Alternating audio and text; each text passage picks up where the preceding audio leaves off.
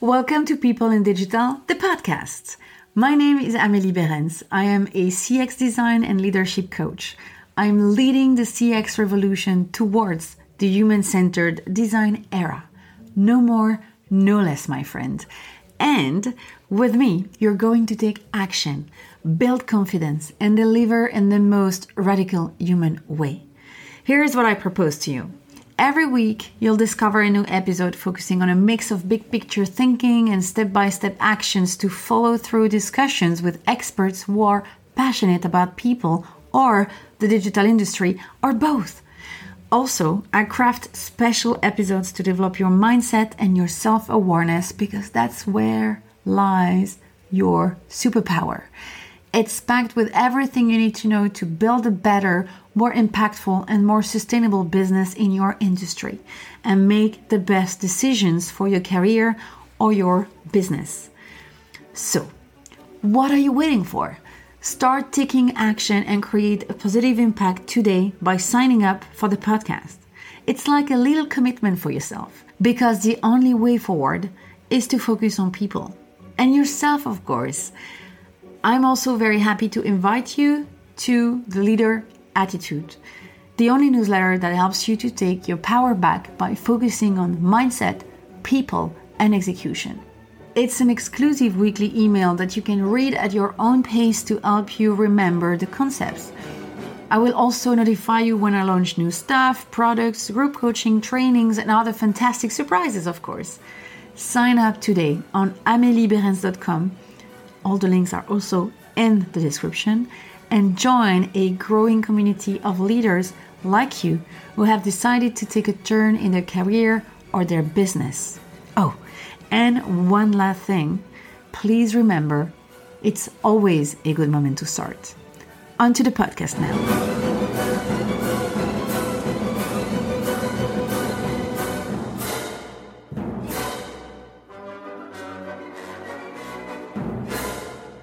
Welcome, my friend, in this new podcast episode.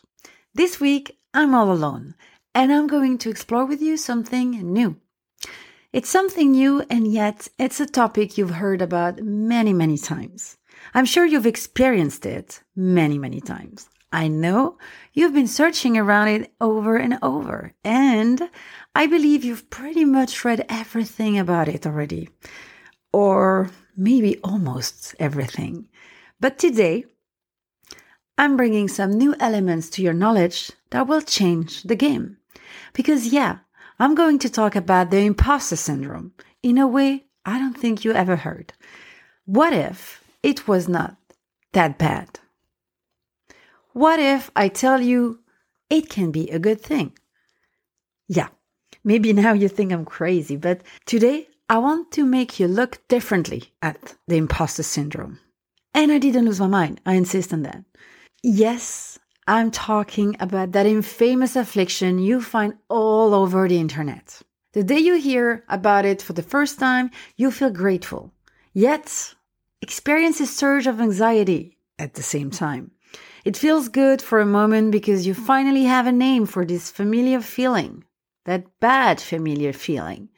You're not alone anymore. We all experience feeling like being a fraud at one point or another. But then the second layer, the after effect, leaves you with the suspicion that you have a problem to solve, that you need to fix yourself. And that is not okay. See, the problem isn't you, but what the World Wide Web tries to make you believe. You read about imposter syndrome and then you come across probably a million options of how you can change, improve, and transform into the best version of yourself. But you don't have to alter who you are to be more successful. You just need to understand yourself, which means listening to yourself more than the noise out there. So let's get back to basics. Imposter syndrome is the persistent inability to believe that your success is deserved or has been legitimately achieved as a result of your own efforts or skills. In other words, it's a gap between how you perceive your own competence compared to how competent you actually are. And in real life, it means you feel like a fraud. It's self doubt in all its glory.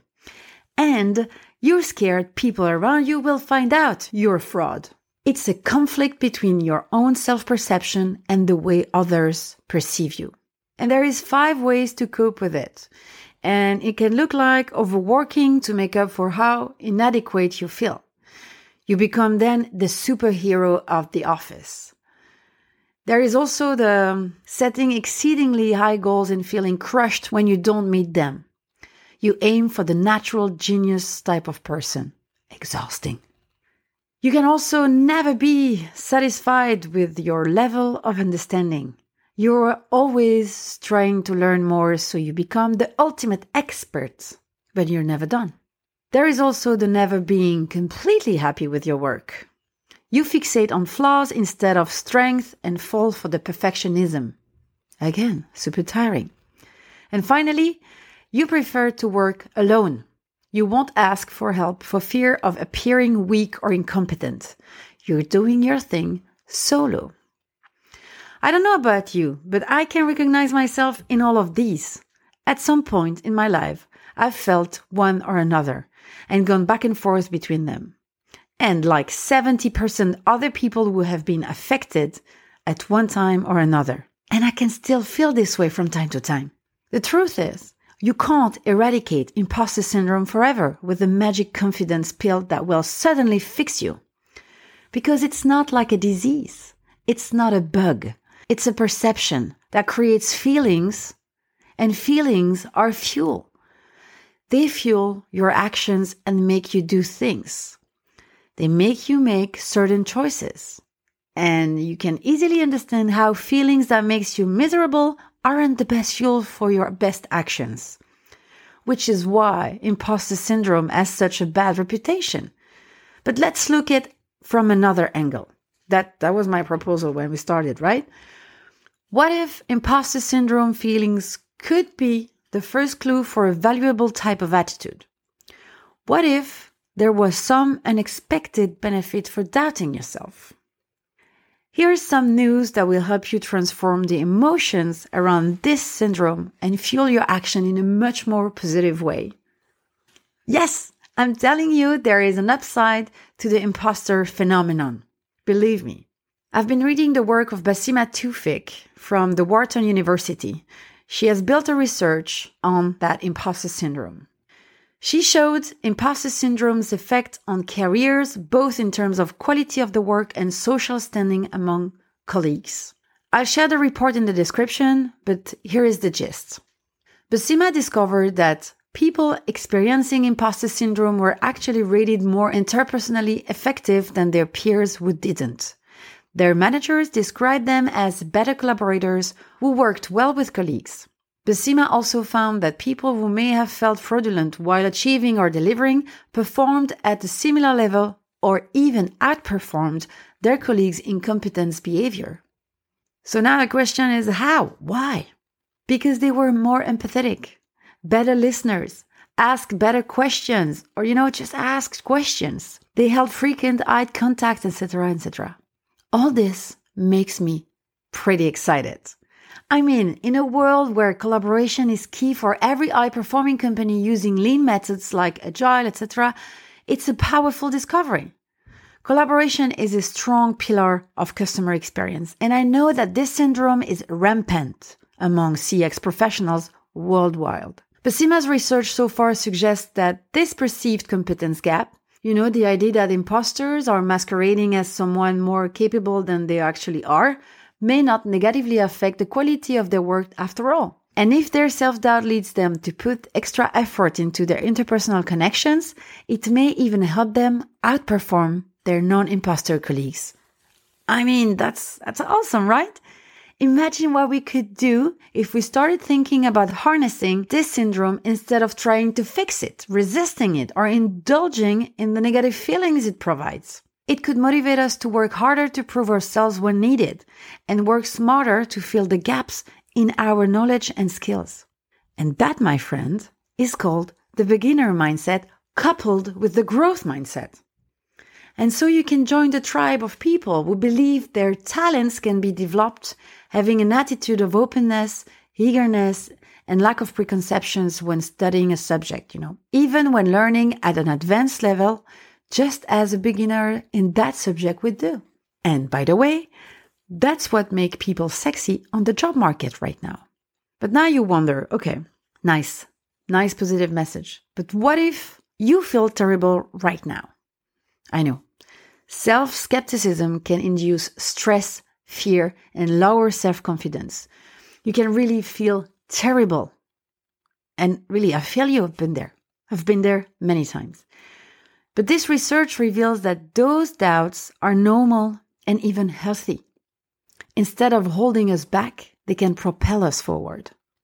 It's just that we've been hearing about how harmful this syndrome is for years now. But you can decide otherwise. You have more power than you think over your feelings and your thoughts. The best course of action for professionals hoping to harness their potential is to step past the negative emotions and lean further into the imposter feelings, focusing on the perceived competence gap between you and your peers and putting your energy towards closing it might just give you the edge you're looking for. So, yes, I'm talking about taking actions. I always end up talking about this. That's how you get confidence. And you know what? This might be a moment for confident humility, where we can recognize how little we know and yet have a strong conviction in our capability to learn. I guess you will relate on what follows. In those moments where you feel like an imposter, you realize I have something to prove, right? That, that's the first urge you get. So in that moment, you're not complacent. And that's the perfect attitude for adopting a beginner mindset, a growth mindset where curiosity and compassion are the royal couple. It means it's only the beginning of how we can define and design ourselves at work, break the old fashioned rules and the framework we've been fed for years. Everything is possible for those who let their human side take over. I can't stress that enough. This attitude, this mindset are so precious in our chaotic world. So I hope this new point of view about imposter syndrome has got you curious and like me, filled your heart with hope. Because you can design your future however you like. You don't have a problem. No. You just need more options to look at. And you know, if you struggle to change your mind about this new way of looking at the imposter phenomenon, you can always reach out. I'm here to help. Voila. I'm done for this week. Thank you for listening and take care.